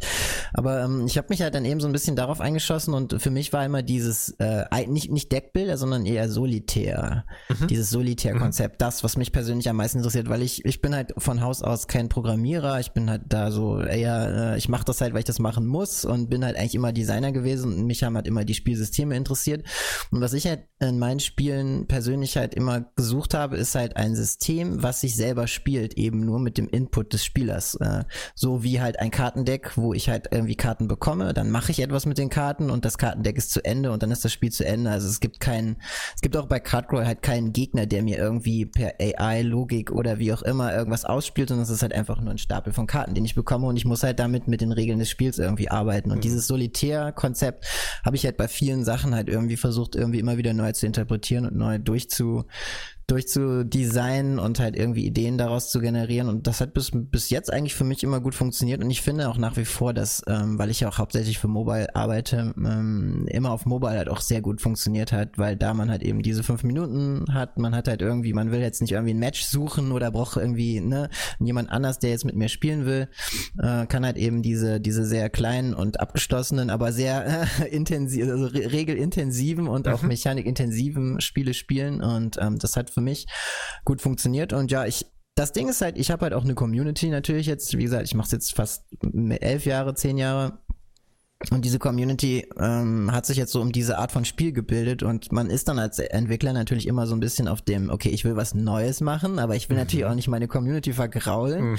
Und wie wusel ich mich da so durch und finde halt den Mittelweg zwischen, hey, hier neues Konzept, aber es gibt immer noch Karten und es ist immer noch, du spielst halt letztendlich gegen das System des, des Kartenspiels und nicht irgendwie Multiplayer, AI, was auch immer halt. Ne? Aber, aber auch das könnte man ja sozusagen einfacher machen. Na, es gibt ja genug sozusagen bunte, sehr leicht zugängliche Spiele, die einfach so, so ein, so ein Diablo-Kick geben, ne, weil sozusagen, du, du hast ja, ja, schon sozusagen, ich weiß nicht, forderst du dich da selber heraus oder, ähm, oder ja, die, ich glaube, die, die haben ja immer sozusagen so, so, so, eine, so eine so eine Verschrobenheit, aber im sympathischen Sinne. Ne? Sie sind halt, sie sind ja, immer sozusagen ja. ein bisschen clever. Manchmal habe ich den Eindruck, too much for their own good, aber du hast ja, ja. deine Community und so. Warum in diese Richtung? Ich glaube halt, damit ich selber auch das Interesse während des Entwickelns an den Spielen nicht verliere, weil ich glaube, es gibt nichts Schlimmeres als äh, an einem Spiel halt, und wir haben halt teilweise wirklich jetzt drei Jahre auch an den Spielen, also gerade Cardboard Adventure hat super lang gedauert, wenn du dich immer wieder motivieren musst, halt ein Spiel zu spielen, was eigentlich nicht die Spieltiefe erzeugen kann, die du halt auch selber als Spieler erwartest von dem Spiel und dann bist du der Entwickler und musst dich damit halt irgendwie die ganze Zeit auseinandersetzen. Das wäre mir halt irgendwie auch zu langweilig. Okay. Und ich weiß, was ihr meint mit diesem, es ist halt immer ein bisschen wonky, mhm. aber diese, diese Wonkiness, die ist halt nötig, um halt irgendwie interessante, also für mich persönlich interessante Systeme in den Spielen zu entwickeln. Es muss halt was sein, was halt was halt irgendwie so ein bisschen um die Ecke gedacht halt nur funktionieren kann, weil das machen halt meiner Meinung nach meine Spiele halt eben aus. Es gibt immer ein Element, was halt irgendwie, was halt nicht so leicht verständlich ist, wo halt mhm. viele eben dran hängen bleiben und die dann sagen, ja, wieso ist jetzt, weiß ich nicht, keine Ahnung, wieso ist jetzt, geht jetzt nicht grün auf rot, sondern nur blau auf gelb. Aber es ist einfach meistens nötig, um halt ein Spiel zu machen, was halt wirklich was Neues halt macht. Also ich, ich will jetzt nicht sagen, dass ich jedes Mal das Rad neu erfinde, so, mhm. aber ich glaube, jedes meiner Spiele hat ein, mindestens ein Konzept, manchmal zwei, die wirklich noch nicht da gewesen sind und das versuche ich halt auch immer irgendwie zu machen äh, und äh, versuche halt da, wie gesagt, eben mit dieser Komplexität der einzelnen Mechaniken. Manchmal gehe ich vielleicht ein bisschen zu weit, aber ich versuche den die, äh, auf jeden Fall diesen, wie sagt man, die, diese, dieses Level da zu halten irgendwie. Was ich total interessant finde, ist, du hast ja also ne, äh, jetzt äh, Cardcrawl erwähnt, vor acht Jahren kam das raus, wirklich vor acht Jahren? Ja, Cutcrawl Adventure war im März 2015 released. Das ist absurd. Absurd ist das. Aber, ähm, aber was, was, ich so, was ich so krass finde, ist, das kam ja zu einer, zu einer Zeit raus, als, äh, also weiß ich nicht, so gefühlt für mich, äh, wo ähm, auf so einem naja, vielleicht fast schon so einem Höhepunkt von so, von so coolen Mobile Games irgendwie. Also so einer Zeit, wo, ja. wo man sich wirklich gefreut hat auf, auf tolle, faszinierende, kreative, kluge Spiele, die im, im, im App Store erscheinen. Ähm, und ich frage mich, wie, wie hast du so die die acht Jahre danach erlebt? Hat sich das, hat sich das jetzt verändert? Weil, ähm, also so für mich persönlich äh, ist es so, dass ich weitaus seltener in, in den App Store reingucke, weitaus seltener irgendwie mir neue, ja. neue Spiele fürs, äh, für, fürs iPhone und sowas besorge. Ähm, und mich dann aber zumindest freue, wenn neue Spiele von dir rauskommen. Hm. Ich, ich habe dazu auch noch zu sagen, also was mir im Vorfeld der Sendung aufgefallen ist, es gibt ja so zwei Entwickler, die ich, die ich zum, ich weiß nicht, sozusagen parasozial freundschaftlichen Umfeld von Indie-Fresse zählen würde, nämlich dich und äh, äh, Marcel Casasola Merkle. Mhm. Und der sagt ja, Mobile ist kaputt, ich kann dafür nicht mehr arbeiten. Und der macht jetzt, der macht jetzt ein, ein Spiel für Computer. Äh, du hingegen fühlst dich in dem Ding total wohl. Ist es nicht kaputt? Oder hast du es geschafft, sozusagen, dir die eine Nische auszuhöhlen, die noch da ist?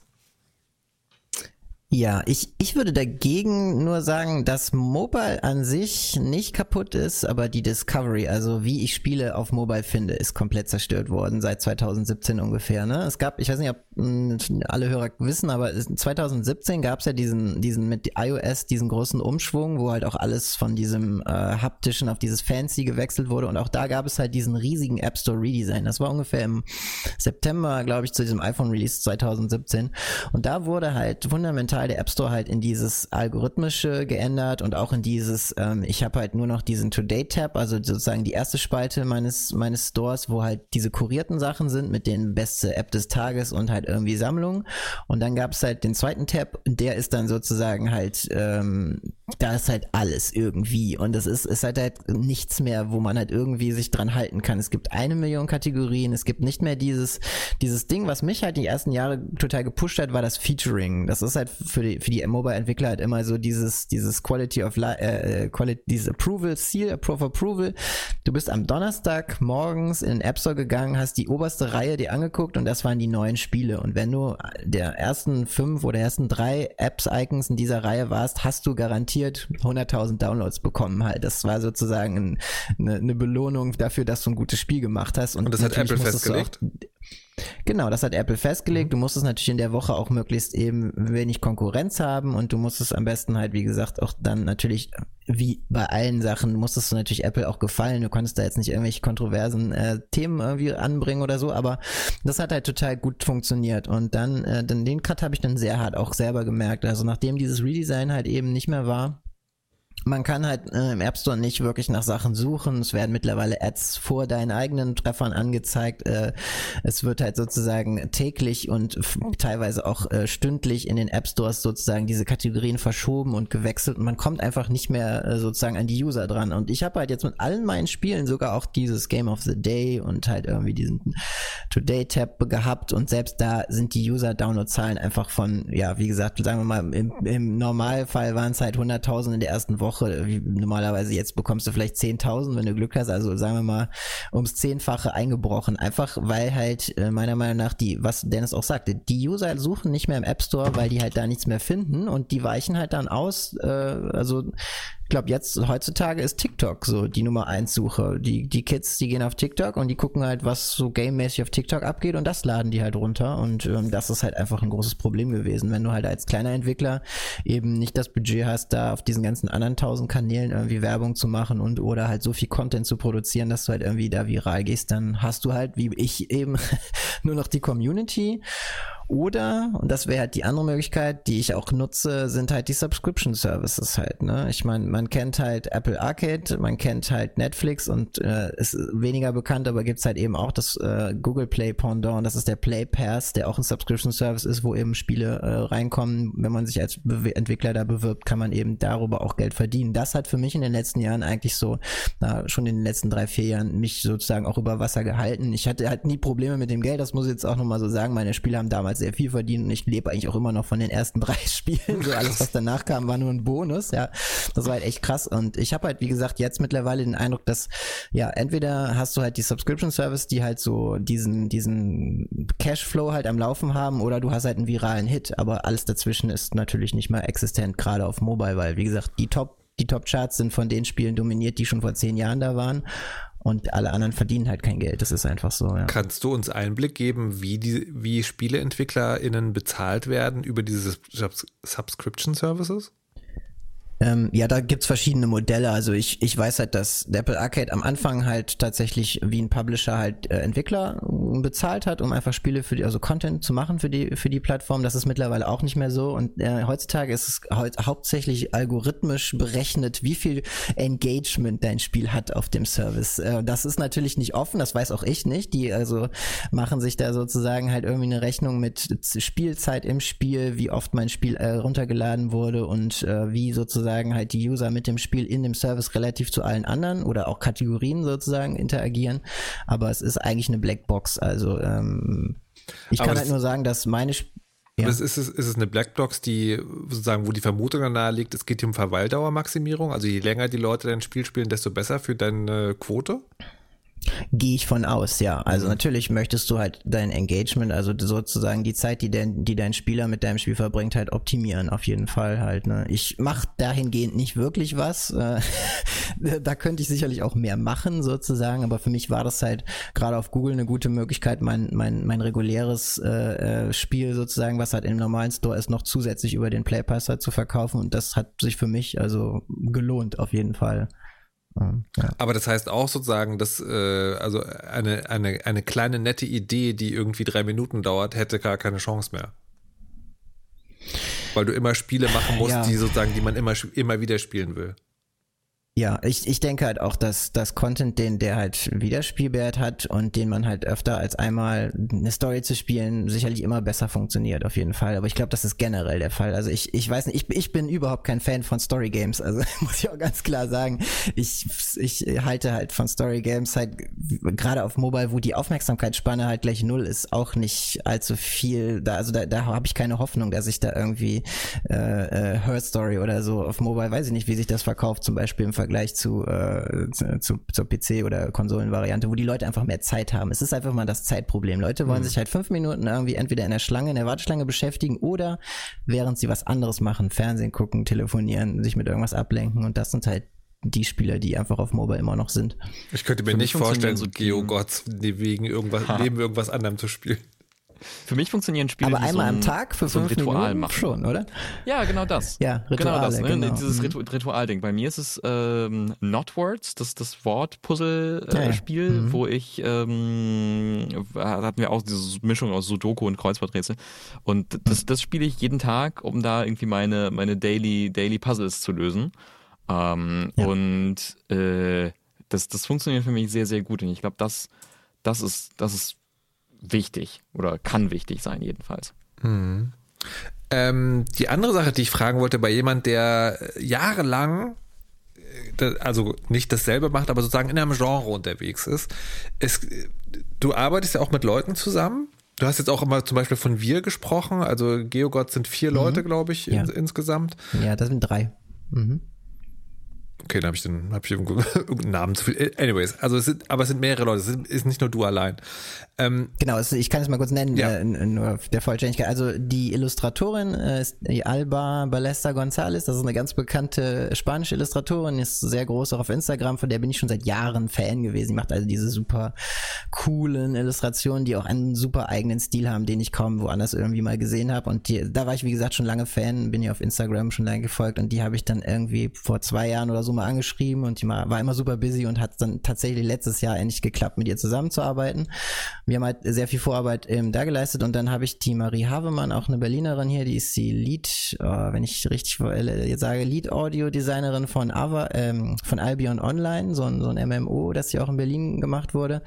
Ähm, die habe ich kontaktiert und die macht den Audio- und Musikpart jetzt für das Spiel. Also wir sind sozusagen drei Personen, die daran gearbeitet haben. Ich mache halt immer Super Design cool. und Code halt in meinen Spielen.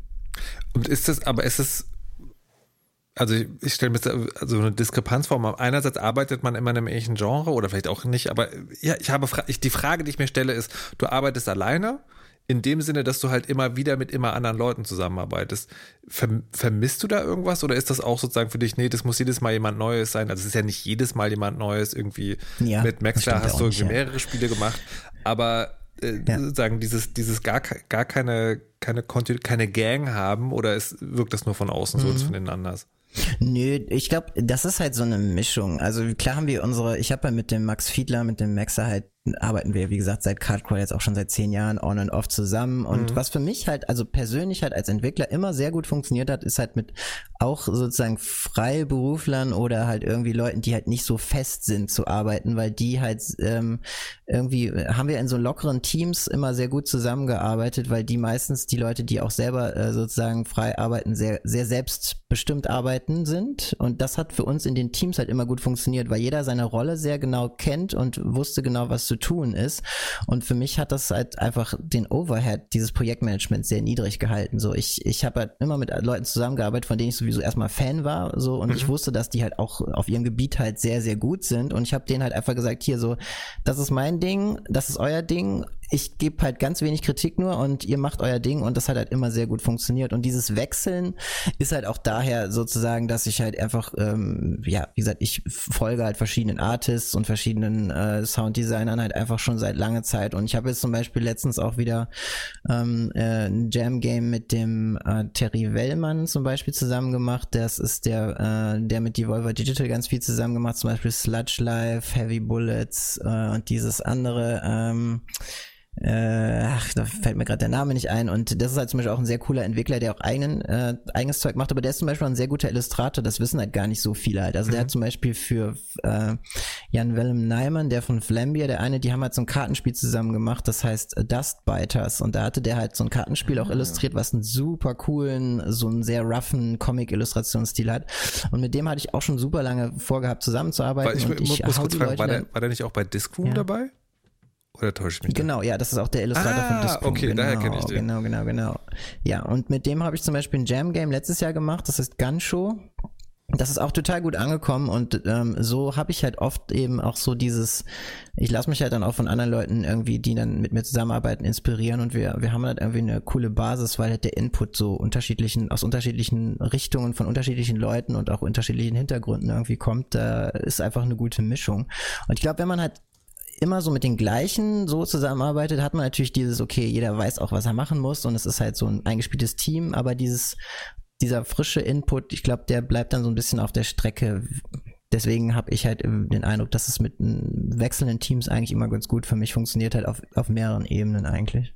Okay, aber da finde ich noch eine spannende Sache, die sozusagen Subtext jetzt gerade war. Das ist zwar dein Baby immer, aber du gibst tatsächlich Mhm. mehr oder weniger komplette Teile ab. Also du sagst sozusagen, Mhm. Grafik ist deins. Und dann Ja. macht der oder diejenige das und dann redet ihr sicherlich drüber, wie gut das zusammenpasst. Aber die Hoheit über das Gebiet hat tatsächlich dann jemand anders. Genau, ja. Ich würde schon sagen, also ich, ich bin sicherlich äh, auch jemand, der gerne Feedback gibt und der gerne auch als äh, Initiator des Projekts sozusagen eine Richtung vorgibt.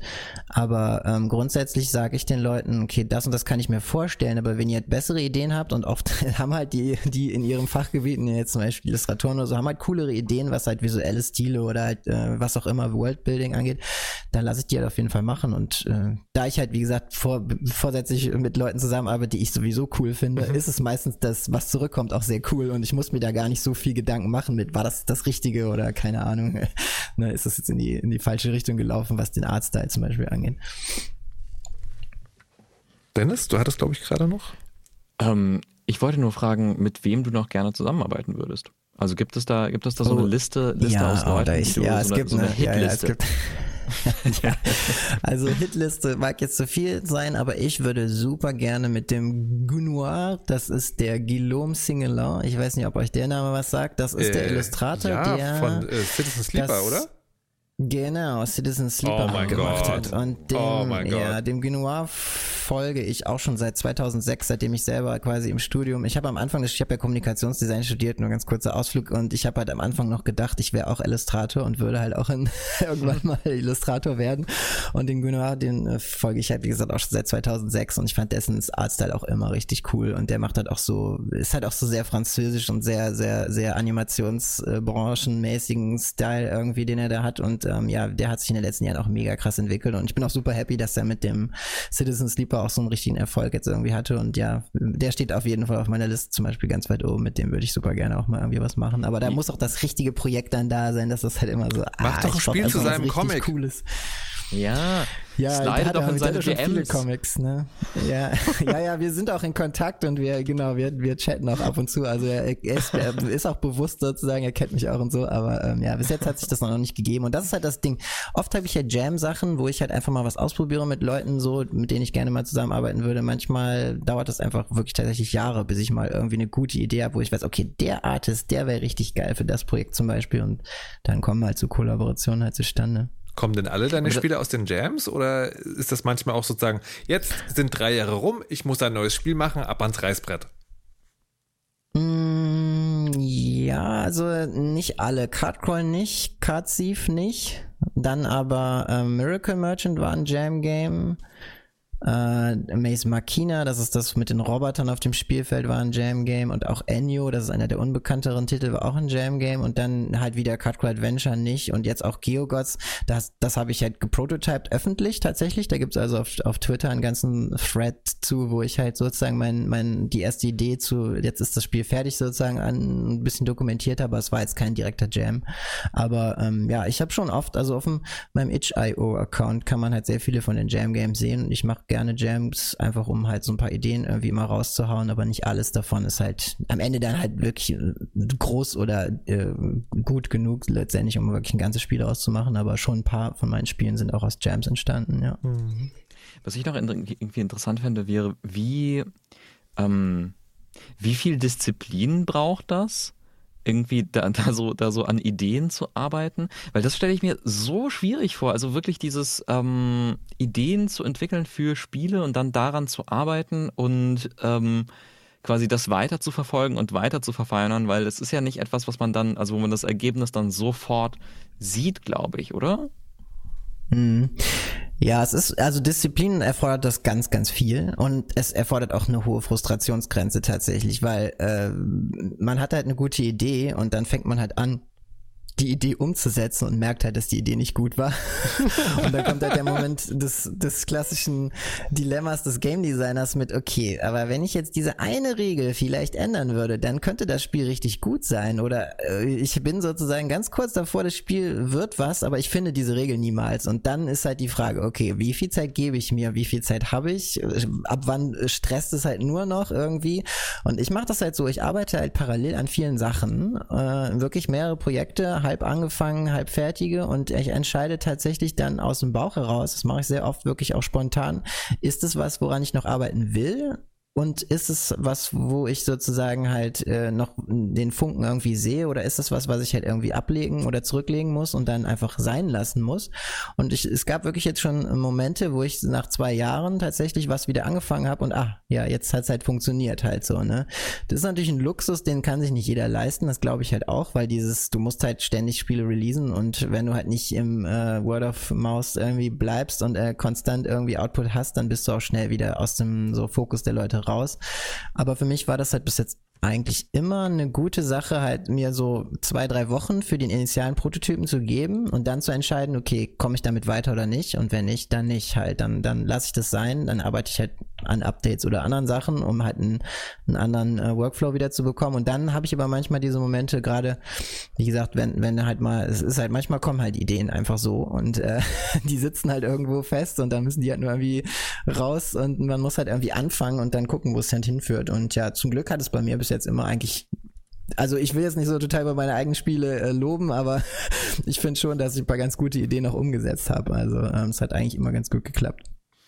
Ich finde es beeindruckend, dass Diablo 4, also hat Diablo 4 da daran was, was verändern können? Meinst du jetzt so, an, an meinem äh, Arbeitsmoral? naja, ich, dadurch, dass wir jetzt halt gerade so ein, ich, ich, wie gesagt, wir haben jetzt die Phase kurz vorm Release, da wird halt eigentlich jetzt nur noch darauf gewartet, dass der Release kommt. Also ich habe jetzt einen guten Monat, wo ich halt eigentlich noch mehr Promotion machen muss, halt, ne, wie eben mhm. schon gesagt, TikTok und die ganzen Social Channels auf jeden Fall noch anspielen muss, aber ich habe mir jetzt schon seit Release auf jeden Fall ein paar Tage Zeit genommen, einfach auch äh, mal halt nicht zu arbeiten und einfach nur mal äh, ein paar Monster platt zu machen, auf jeden Fall, ja. Könntest du noch ein bisschen genauer Worte darüber verlieren, wo du unterwegs bist, weil diese Community, die muss sich auch irgendwo rumtreiben und das wird sie ja wahrscheinlich nicht ganz ohne dich tun können. Genau, also ähm, ähm, in den letzten Jahren hat sehr gut für mich persönlich Discord tatsächlich funktioniert. Wir haben halt ein, ein, ein äh, Tiny Touch Tales, Arnold Rauers Discord, wo wir halt so, ich weiß gar nicht, wie viel wir sind, 2000 oder so Leute ungefähr, also eine relativ kleine Community, die sich da halt äh, gebildet hat, die halt aktiv sozusagen auch in den Channels zu den Spielen Diskussionen halt haben. Das ist jetzt nicht total äh, overwhelming, aber man kann schon sehr direkten Kontakt zu den, zu den Spielern haben. Was halt sehr gut geklappt hat für mich, war eigentlich immer Twitter das ist natürlich jetzt auch nach ja. äh, Elons Übernahme halt alles so ein schwieriges Thema geworden. Ich bin aber immer noch Fan von Twitter als, als Plattform äh, im Austausch auch direkt mit anderen Entwicklern. Klar, das hat, wie gesagt, jetzt in den letzten äh, anderthalb Jahren vielleicht auch ein bisschen nachgelassen, aber ansonsten wie gesagt, ich bin, ich bin persönlich viel auf Reddit unterwegs, mache aber nicht so viel Content und für, ich habe tatsächlich auch in der letzten Zeit so ein bisschen äh, YouTube äh, wieder für mich entdeckt. Halt so, ich habe halt zu meinem letzten Spiel Cut Adventure auch ein paar YouTube-Videos gemacht und ähm, versuche halt auch so ein bisschen da halt wieder Content einfach zu produzieren und ähm, ja, es ist halt wie gesagt meistens nur ein Tropfen auf den heißen Stein, äh, aber ich habe halt wie gesagt diesen diese diesen Kern von Spielern, der äh, auch in meiner Mailingliste zum Beispiel ist auch noch ein Channel, den ich sehr gerne benutze. Da habe ich auch ein 5.000, 6.000 Leute. Also ich habe halt so einen wirklich harten Kern von, von Spielern, von denen ich glaube, dass die Day One was kaufen, einfach nur weil die was Neues von ja. mir halt spielen wollen. Äh, und ja, oft ist es halt so, dass die auch Freunde haben und die empfehlen dann was. Es ist halt schon dieses äh, eher äh, direkte Empfehlung als jetzt, ich, ich mache halt wirklich Werbung im klassischen Sinne auf irgendwelchen Channels, wo ich halt total, also ich, ich gebe zum Beispiel kein Geld für Marketing aus, das habe ich auch eigentlich noch nie gemacht. Äh, Krass. Das ist alles Grassroots sozusagen über die Für mich Spieler klingt das selber. auch so ein bisschen, so ein bisschen, als würde man als, als Game Dev, der irgendwie so, also so als, als kleiner, kleiner Solo-Game Dev oder so kleiner, kleiner Game Dev sozusagen, so in, im Sinne Mhm, von, ja. man ist dann nicht in einer riesigen, man ist nicht Blizzard und hat Bobby Kotick oder sowas. Ähm, äh, ist, ist man irgendwie sehr davon, also ist man sehr bemüht, irgendwie so, ähm, zu gucken, wie es den Plattformen geht, auf denen man, auf denen man drauf ist und zu versuchen, sich so unabhängig zu machen von denen wie möglich, weil, weil sich auf jeden Fall irgendwo irgendwas immer verändern wird. Und also quasi dann, keine Ahnung, dann ist 2017 und der App Store ist plötzlich anders oder dann ist Twitter plötzlich komisch, aber dann hat man YouTube. Und dann ist YouTube vielleicht komisch, aber dann hat man halt auch noch die Mailingliste. Und dann sind die Mails zwar, dann wird E-Mail abgeschafft, aber dann, aber dann gibt's ja noch TikTok oder so, keine Ahnung, es ist, ähm, ja.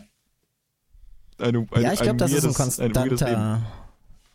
Ja, das ist ein konstanter Wandel. Man muss da am Ball bleiben. Also das ist definitiv auch eine der, der Sachen, die ich halt auch sehr wichtig empfinde, ist, dass man halt neuen Plattformen auch Raum gibt. Ich meine, über TikTok kann man ja auch kritisch reden, wie man äh, da halt mit Content zugemüllt wird und wie krass halt dieses ganze Suchtspiralen-Ding da auch ist. Also ich selber merke das halt auch. Ne? Ich mu muss darf die App auch nicht aufmachen, sonst hänge ich da auch irgendwie eine Stunde und gucke mir irgendwie 30 Sekunden Videos die ganzen oder noch kürzere Videos an. Aber es ist halt, wie gesagt, eine neue Möglichkeit, günstig und äh, wenn du es halt effektiv machst, halt auch schnell neue User halt finden kannst. Also User ist ein böses Wort, Spieler finden kannst, Spielerinnen, die gerne halt irgendwie deine Spiele spielen wollen, aber die wissen einfach nicht, dass sie da sind. Das ist halt immer das Problem. Ich glaube, ähm, der Entwickler von Spy Party, Chris Hacker, der auch an Spore gearbeitet hat, der hatte mal einen super geilen GDC-Talk, der hieß ir irgendwie no, Nobody Knows About Your Game und das ist auch immer noch so. Also niemand kennt dein Spiel, weil es gibt einfach unendlich viele Spieler. Du kommst nur nicht an die dran, weil du nicht die Möglichkeiten hast, äh, diese Spiele halt wirklich zu finden. Und da muss man halt auf dem, ja, am Ball bleiben, neue Plattformen ausprobieren, gucken, was halt funktioniert, was nicht halt. Ähm, das ist sicherlich auch ein Teil des, des Entwickelns sozusagen, dass man eben nicht nur äh, ja das Spiel macht, sondern auch irgendwie versucht, den Leuten zu kommunizieren, dass es dein Spiel halt einfach gibt. Weißt du, wo deine SpielerInnen herkommen? Ist es sozusagen klassisch West Westeuropa, Nordamerika oder auch weiter? Ja, ich das? habe immer noch ein, ja, ich habe immer noch einen ziemlich großen äh, amerikanischen äh, US-Teil, würde ich sagen, 60 Prozent vielleicht irgendwie, krass. und der Rest ist dann europäisch. Aber ich habe auch immer wieder mal halt wirklich auch äh, Asien dabei. Ich habe meine aktuellen Spiele auch fast alle ins zum Beispiel chinesische übersetzt, wo das natürlich auch schwierig ist mit den App Stores mittlerweile mit den ganzen Zensur in China halt so. Aber ähm, ich habe halt so, ein- so ein paar Target Countries, die ähm, auf jeden Fall tatsächlich auch Russland äh, auf Google Play sind sehr viele äh, russische Spiele halt auch irgendwie. Das äh, ist auch immer interessant. Aber wie gesagt, ein Großteil ist meistens aus den USA. Einfach, wie gesagt, das sind halt Leute wie wie äh, die halt äh, Cardcrawl halt kennen und dann dabei geblieben sind, weil die es damals im US-Store im Top-Featuring gesehen haben. Ich glaube, da hat sich einfach, äh, so, wie gesagt, nicht so viel von der Demografie der Spieler halt auch geändert. Und du hast äh, aus Russland hast du dich nicht zurück, zurückgezogen wegen Ukraine-Krieg oder? Ähm, also ich muss natürlich gegen den Ukraine-Krieg sein. Ich habe viel gespendet. Ich habe über 1000 Euro gespendet. Irgendwie für mich war das erstmal war das erstmal die erste Sache, die ich irgendwie gerne machen würde. Aber ähm, ich wollte eigentlich nicht da jetzt. Es ist halt ein super schwieriges Thema. Äh, ich wollte da eigentlich nicht meine Spieler sozusagen bestrafen, weil ich glaube, die haben am wenigsten Schuld an dem an dem Krieg irgendwie. Ähm, auf der anderen Seite haben mir ganz viele auch geschrieben, weil äh, Google Play tatsächlich die Bezahlsysteme, nachdem ja die ganzen äh, Restriktionen dann gestartet sind, äh, halt einfach runtergefahren. Das heißt, die konnten dann nicht mehr über ihre, ich weiß nicht, was die so Prepaid-Karten benutzen oder so bezahlen. Und da habe ich also auch viel äh, Backlash bekommen von russischen Spielern, die gesagt haben, ja, ihr, hier hast du dein Spiel gesperrt für uns oder was. So, das ist ja irgendwie schwierig halt. Und ja, da sind halt Sachen auch gewesen, wo ich tatsächlich gar keine Kontrolle drüber hatte, wirklich. Aber ähm, in erster Linie, ja, habe ich jetzt keinen Boykott oder so gemacht. Ähm, nicht, weil ich das irgendwie gut finde, aber äh, wie gesagt, äh, am Ende des Tages, äh, ich glaube halt nicht, dass die, dass die Spieler, die meine Spiele spielen, die paar tausend, dass die letztendlich da äh, wirklich Schuld haben dran. Also, ja. Warte mal, das heißt, wenn die, weil die Zahlungssysteme runtergefahren wurden, konnten die die Spiele nicht mehr spielen, selbst wenn sie sie schon gekauft hatten? Nee, andersrum, die konnten die Spiele, glaube ich, runterladen, aber wenn sie die dann kaufen wollten, konnten sie die nicht Ah, kaufen, okay. weil Google sozusagen das Bezahlsystem in Russland deaktiviert hat, was die halt benutzt haben. Das waren irgendwelche Kreditkartensysteme Ja, ja. oder was, keine Ahnung. Verstehe. Okay, ähm, was steht denn für die Zukunft an? Also was, was auf jeden Fall ansteht, du wolltest mir mal eine Einführungsrunde geben in äh, Card Crawl Adventure. Ich Oh, nicht, ja. Ja, vielleicht, gibt es, gibt es Ja. so ein YouTube-Tutorial Das- von dir, das- wo du, wo du erzählst, Card Crawl Adventure für Deppen. Genau, also ich kann schon mal, ich kann schon mal sagen, auf YouTube gibt's ein paar, die sind allerdings alle auf Englisch und es gibt auch ein Einsteigervideo, aber ähm, als, als Fan des Podcasts und als Fan von euch würde ich natürlich direkt einen Service hier machen sozusagen betreutes, betreutes Spielen mit dem Markus mindestens einmal irgendwie machen wollen. Das, das steht auf jeden Fall in meiner Liste, genau. Und ansonsten, ja, also wir werden wahrscheinlich GeoGods nächsten Monat, sprich Juli 2023 raushauen. Genauen Termin habe ich noch nicht. Ich hoffe Mitte Ende. Und dann gucken wir mal, wie das läuft. Dann habe ich noch zwei, drei Cardcrawl Adventure tatsächlich Content-Updates geplant. Noch neue Charaktere haben wir noch zwei sozusagen, die wir auch schon äh, testen wollen dann zum Ende des Jahres. Und danach wird sich dann halt so ein bisschen zeigen. Es ist halt immer, bei mir ist es immer so eine Mischung aus, update ich halt alten, alte Spiele, mache ich noch ein bisschen neuen Content für was, was halt schon läuft oder ja, setze ich mich dann wahrscheinlich wirklich an wieder was ganz halt Neues. Ähm, Gunshow habe ich eben schon eben schon angeteasert mit dem Terry. Da habe ich auf jeden Fall ein paar coole Ideen und könnte ganz gut werden. Müssen wir mal schauen. Äh, aber ich denke mal, vor nächstem Jahr wird wahrscheinlich kein komplett neues Projekt irgendwie gestartet. und was willst du dieses Jahr noch spielen außer Diablo 4? Oh, ja, das ist ja die andere Diskussion. Also Starfield sieht ganz cool aus. Weltraumspiel halt von jeden Fall- Bethesda, was Planeten und Weltraumdings alles in einem sein soll, oder? Genau. Ja. Und Ja, sehr, sehr schön jeden designte Fall- Sandwiches. ja, genau. Da weiß ich auf jeden Fall, dass ich als, als Skyrim-Fan sicherlich äh, Spaß dran haben werde, weil ich einfach dieses, du kannst alles machen und alles werden System von, von Bethesda eigentlich immer gut finde. Allerdings bin ich nicht so ein mega Sci-Fi-Fan, da muss man halt mal gucken, wie es ist. Aber ich glaube, das Spiel hat so viele Möglichkeiten, da kann man, glaube ich, von Ballern bis, bis Raumschiff bauen, bis Basen bauen, bis Sandwiches sammeln, alles irgendwie äh, machen. Das wäre auf jeden Fall noch was für mich. Ja klar, Diablo geht auf jeden Fall noch ein bisschen weiter. Und ansonsten, was ist noch auf der Liste? Sollte nicht auch noch irgendwie für Elden Ring ein, ein Expansion kommen? Da Ich glaube, auch ein mal DLC soll da kommen. Ja, ja. Ja, ich dachte, das wäre dieses Jahr noch, aber vielleicht auch nächstes Jahr, keine Ahnung. Ansonsten. Ich, ich weiß nicht, ob ich das gut finden ja. kann. Neulich sind wir im GameSpot-Forum bezeichnet worden. Also, da, also ich habe ja für Games Podcast sozusagen, mache ich ja auch ein Podcast-Format. Und dann haben die irgendwie, es gab einen Bundle, wo sie meinten, das soll ein Rainer, mit dem ich zusammen mache und ich eigentlich besprechen. Und dann haben sich andere Leute dann darüber unterhalten, wo wir diese Spiele vielleicht mal erwähnt hätten. Und da wurde, also Achtung, da wurde in die Fresse genannt als Markus Richters Elden Ring Podcast in die Fresse. oh mein Ich Gott. wünschte, es wäre so. Äh, Wünschte- nein. Nein. Oh, Nein. noch, noch, noch mal ein Durchgang. Noch mal. Nein, nein, please, no. Dann, dann, dann versuche ich lieber Ja, alleine ansonsten- Card Call Adventure zu verstehen. Okay. Ja, genau. Ansonsten fällt mir noch, noch als letztes Ding ein, wo, wo ich ziemlich gehypt wurde, war äh, Marathon, das neue Bungie-Spiel, was jetzt äh, nur mit ja. dem CGI-Trailer angekündigt wurde. Aber da ich halt auch ein ganz, ganz äh, eingesessener Tarkov-Hardcore-Looter-Shooter-Spieler bin, würde mich das auf jeden Fall interessieren, wie ein richtig großes AAA-Studio halt diese Idee halt umsetzen kann. Bin ich gespannt. Ja, ich glaube, Fall. ich glaube, zu Looter-Shootern müssen wir dich nochmal noch mal einladen und eine, eine große Oh ja. Sehr Looter-Shooter-Spezial, gerne. Spezialfolge machen, wo wir, wo wir uns mit diesem, mit diesem seltsamen Genre beschäftigen, das irgendwie, das irgendwie dann doch irgendwie sehr, sehr beliebt ist gerade. Quasi Diablo mit Guns, Looter-Shooter. ja, ja, auf jeden Fall. Es ist das gleiche Auch, ja. System, nur mit Ballern, auf jeden Fall.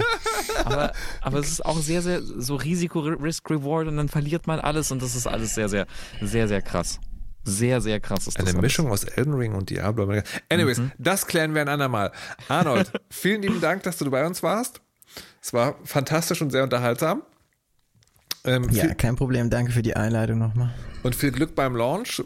Mö- Möge die Community und darüber hinaus äh, dir weiterhin mannigfaltig Geld in die Kassen spülen, äh, damit wir dann auch das nächste Spiel, weil ich habe ja, ich äh, kann ja immer so sagen, nur jedes zweite Spiel. Deswegen muss es noch eine Weile Ja, reichen. Kauft ich- das ich Spiel, bin- Leute. Ja, ich bin überzeugt, bei dem seid ihr alle dabei, auf jeden Fall. Sehr gut. Ich glaube das ehrlich gesagt auch. Ich habe es ich hab's auch schon weiterempfohlen, das Feedback war immer so, hä? Ah! Das, äh, Ja, ja, sehr gut, sehr gut. Das, das geht. So, äh, liebe HörerInnen, das war's. Ein bisschen länger heute, aber es gab ja auch viel zu besprechen. Ähm, wenn ihr wollt, dass es diesen Podcast noch gibt, wenn Starfield rausgekommen ist, könnt ihr folgendes tun. Gebt uns euer Geld. Nachdem ihr Arnolds Spiel gekauft habt. Äh, geht, geht auf Steady, schließt da ein äh, Dings ab oder überweist es einfach. Wir freuen uns sehr und äh, kaufen dann Computerspiele davon. Ja, Dennis. ansonsten zu Arnold findet ihr ganz, ganz viel zu, unter arnoldrauers.com. Ähm, du hast auch einen Patreon, den man unter unterstützen kann. Äh, Discord, alles verlinkt. Ähm, Ja, Genau, ich glaub, wenn da- man da Rauers dann googelt, alles. findet man alles, was man braucht. Ja. Das steht in den Shownotes, Leute. Was macht ihr Steht hier? auch in den Shownotes, Einfach aber- in die Shownotes gucken. ne? Service, wenn Ja. man nicht in die Shownotes guckt, dann, dann Okay. hat man es jetzt gehört. Hoffentlich. Verstehe. Dann könnt ihr, Jetzt. dann könnt ihr, könnt ihr, Achtung, Siri, rufe arnoldrauers.com auf. Sehr gut. Dabei wollen wir es belassen. Bis zum nächsten Mal. Lasst euch gut Bis dann. gehen. Tschüss. Ciao. Haut rein. Tschö.